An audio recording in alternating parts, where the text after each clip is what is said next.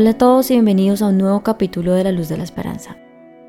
Hoy Cami quiero preguntarte algo muy particular y esta pregunta que te voy a hacer está relacionada un poco a cómo me he sentido esta semana.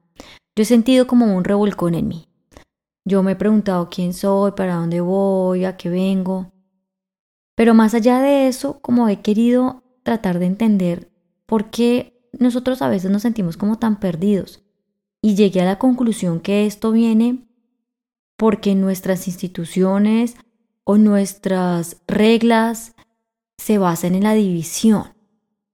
Entonces yo digo como, bueno, si Dios es uno, la energía espiritual es una, el universo es uno, ¿por qué hay tanta división? ¿Dónde está la unión? Y tal vez esto hace que nosotros empecemos a dividir nuestra vida diferente. El caso es que quiero preguntarte, Cami, ¿por qué hay tanta división en la religión o en la espiritualidad? Hola, mi Angie. Eh, estos días han sido días de mucha reflexión sobre este tema.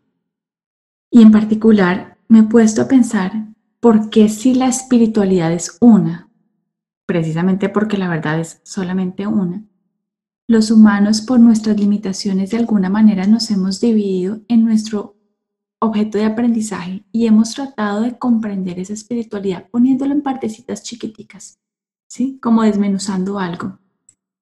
Pero lo más curioso no es esto, eso está bien. Si es lo que necesitamos para poder inicialmente comprender y después volver a unir, está perfecto.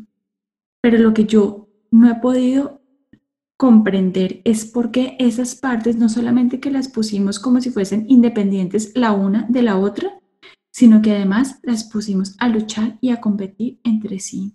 Esto lo hicimos, por ejemplo, separando la naturaleza divina del cuerpo con la del alma, sobre todo en Occidente. Y de eso también lo hicimos separando las formas en las que nosotros podemos acceder a ese tipo de realidades o de verdades, como lo son las religiones.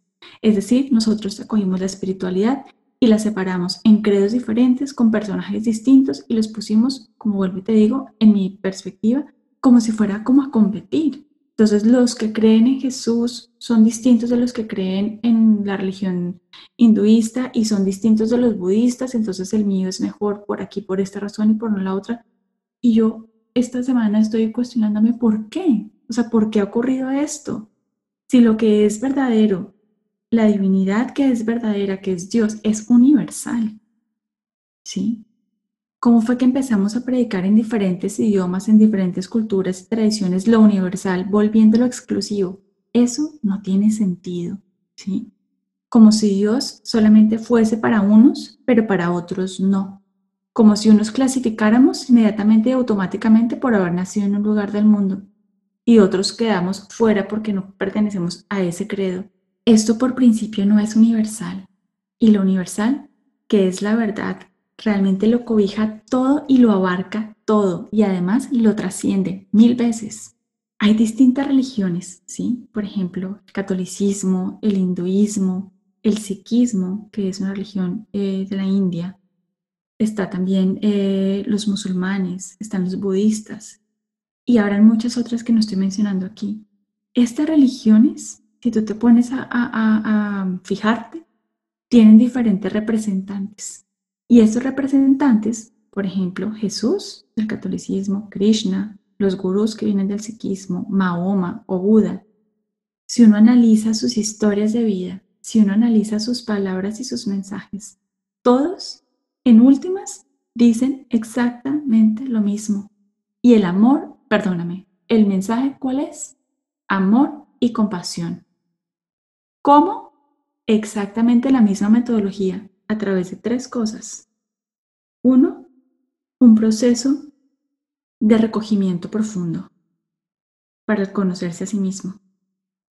A través, unos a través de la oración, otros a través de la meditación profunda, otros eh, a través del silencio, otros a través del aislamiento de sus contextos, ¿sí? Segunda cosa, trabajo corporal todos estos personajes hicieron o ayunos o ejercicios con posturas específicas del cuerpo como tipo yoga o aprendieron técnicas de respiración muy puntuales que se llaman pranayamas. ¿sí? En última, ese trabajo corporal tiene algo en común y es sacarnos de la zona de confort para que nuestra alma trascienda la piel, pero rescatando el aspecto divino del cuerpo, porque el cuerpo es divino en sí mismo, es perfecto.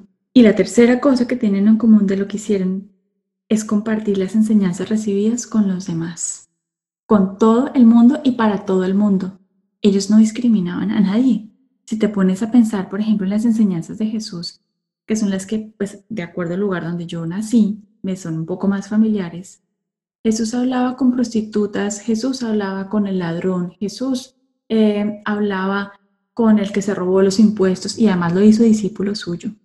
Jesús no puso límites a nadie, nadie tenía que ser perfecto para llegar a Él, porque es que no se necesita ser perfecto para llegar a Dios, es como al contrario, ¿sí? Nosotros venimos a trabajar un montón de cosas en nosotros para luego, después, poder llegar, ¿sí? A ese estadio como de iluminación o de santidad, pero no lo podemos hacer solos. Digo que es al revés, porque es que es a través de acercarnos a estos grandes maestros, ¿sí? Que es como nosotros podemos empezar a tener comprensiones diferentes de las que nosotros limitadamente hemos logrado de forma individual. Entonces, cuando uno revisa esas tres cosas que tienen en común estos grandes maestros del mundo, de la humanidad, que son, vuelvo y repito, recogimiento, trabajo del cuerpo, servicio a los demás. Entonces, es cuando yo me pregunto por qué en algunas religiones o en algunas formas de aproximación a la divinidad hemos creído que solamente con, por ejemplo, el trabajo de recogimiento es suficiente. ¿No es así? Nosotros con la exclusiva oración, sin hacer ningún tipo de trabajo de tipo corporal, no vamos a poder alcanzar comprensiones mucho más avanzadas y mucho más elaboradas porque resulta que nosotros somos un todo, somos una unidad completa y la divinidad opera en nosotros a través del cuerpo.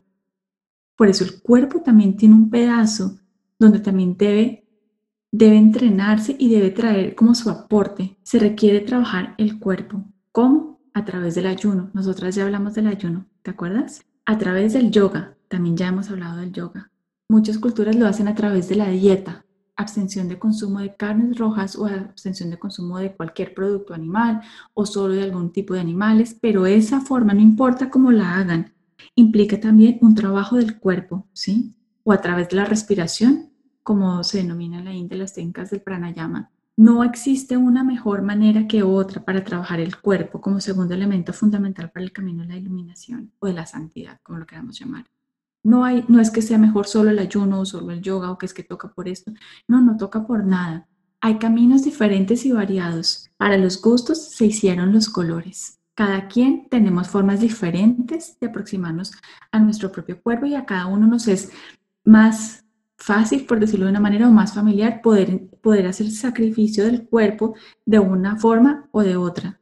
Ojo, sacrificio no es dañarnos a nosotros mismos, porque nuestro cuerpo es sagrado si yo pudiera mostrarles como la visualización que yo tengo del cuerpo, es como ustedes se pueden mirar cualquier parte de, sí mismos, el vello que tienen en los brazos, ¿sí? La piel, todo eso obedece a una lógica que es universal y que, y que por eso es divina.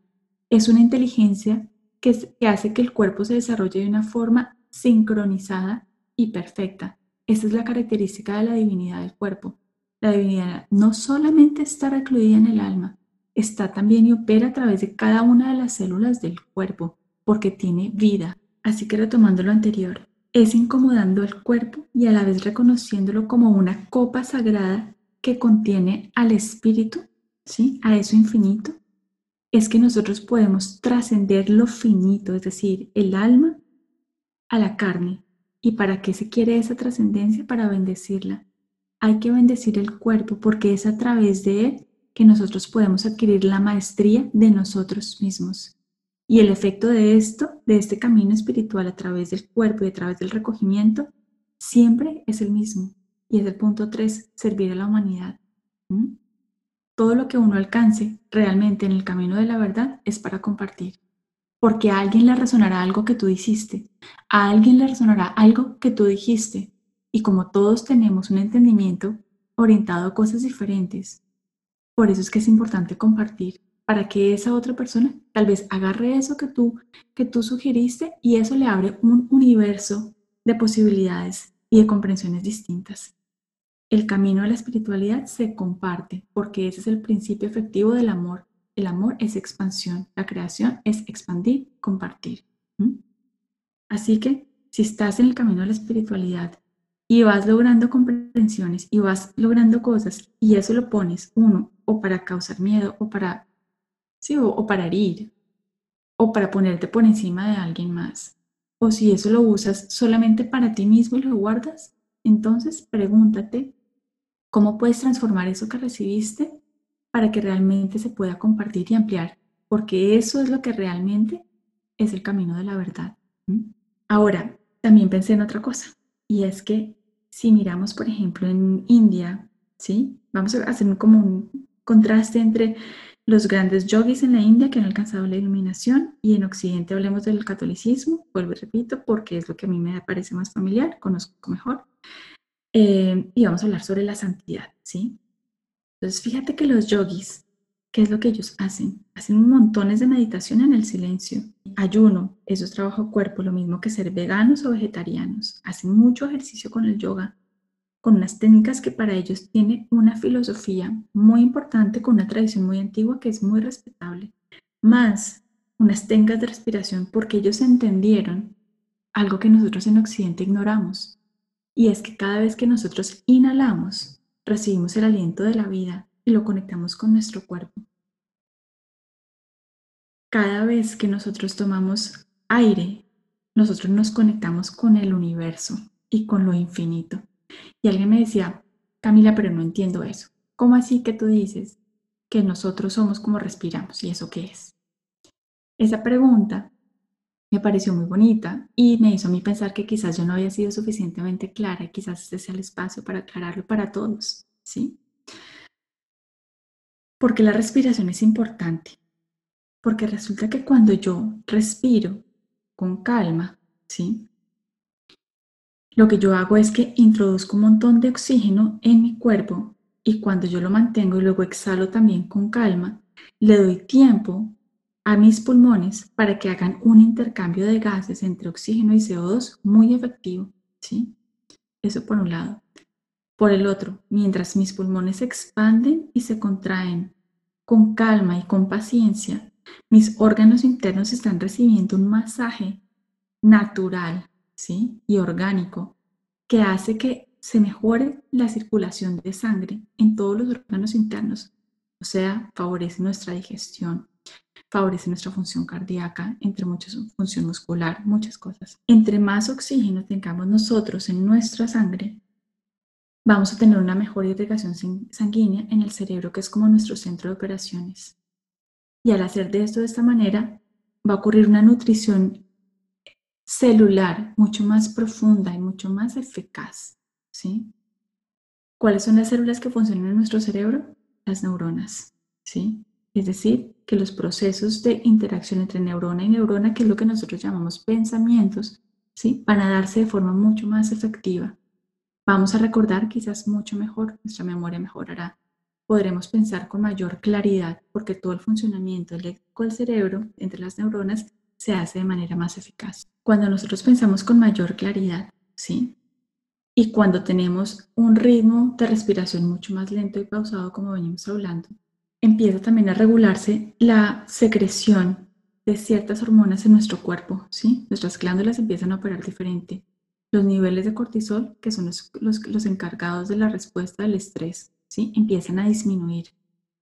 Y disminuyendo los niveles de estrés en el cuerpo, desde el punto de vista fisiológico, estamos hablando inicialmente, ¿sí? la respuesta emocional asociada, que también es un proceso que es fisiológico, ¿sí? va a ser distinta. Vamos a tener una expresión que ya no está conectada con la ansiedad, con el temor, ¿sí? que es cuando nosotros estamos súper acelerados y respiramos mucho más agitados, sino que tenemos una respuesta mucho más de calma, mucho más como de, de tranquilidad. Y eso obviamente vuelve y favorece que haya un proceso de pensamiento mucho más tranquilo y calmado. De esta manera, nosotros vamos a poder tomar decisiones muchísimo mejores. Vamos a poder vincularnos con los demás de una forma mucho más armónica y mucho más tranquila. Y vamos a empezar a entender de qué se trata ese proceso de tener control de nosotros mismos entrenando nuestro cuerpo.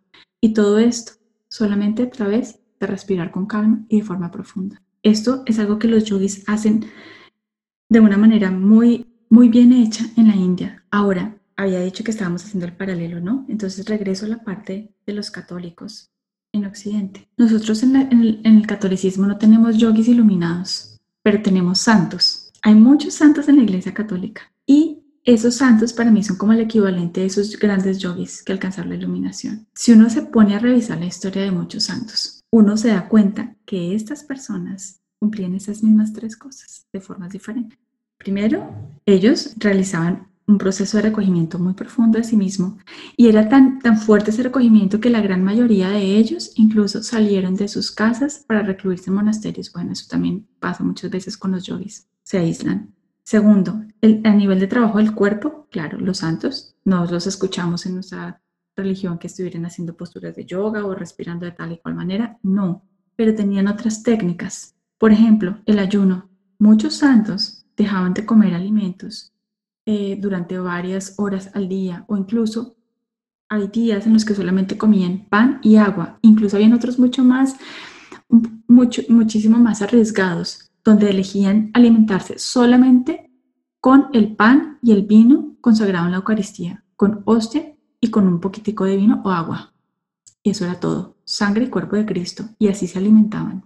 Y en otros casos, ellos realizaban trabajos de mortificación y de penitencia. Entonces, podemos ver cómo en ambos lados del mundo los métodos para poder trabajar el cuerpo y que el alma trascienda la piel son diferentes, pero en esencia la práctica lleva exactamente a lo mismo. ¿Y por qué quiero yo traer esto hoy con muchísima fuerza? Porque yo vengo diciendo como unas ganas de comunicar, ¿sí? Que tenemos una necesidad súper importante de lograr la unidad y para lograr unidad tenemos que darnos cuenta que somos mucho más parecidos que diferentes, que hay muchos más puentes de los que nos imaginamos y que en últimas estamos utilizando idiomas diferentes, palabras distintas, métodos diferentes, pero estamos haciendo exactamente lo mismo, ¿sí? Y eso es importante verlo, porque yo creo que las personas del mundo, como tú, como yo, personas comunes y corrientes, tenemos que empezar a dejar de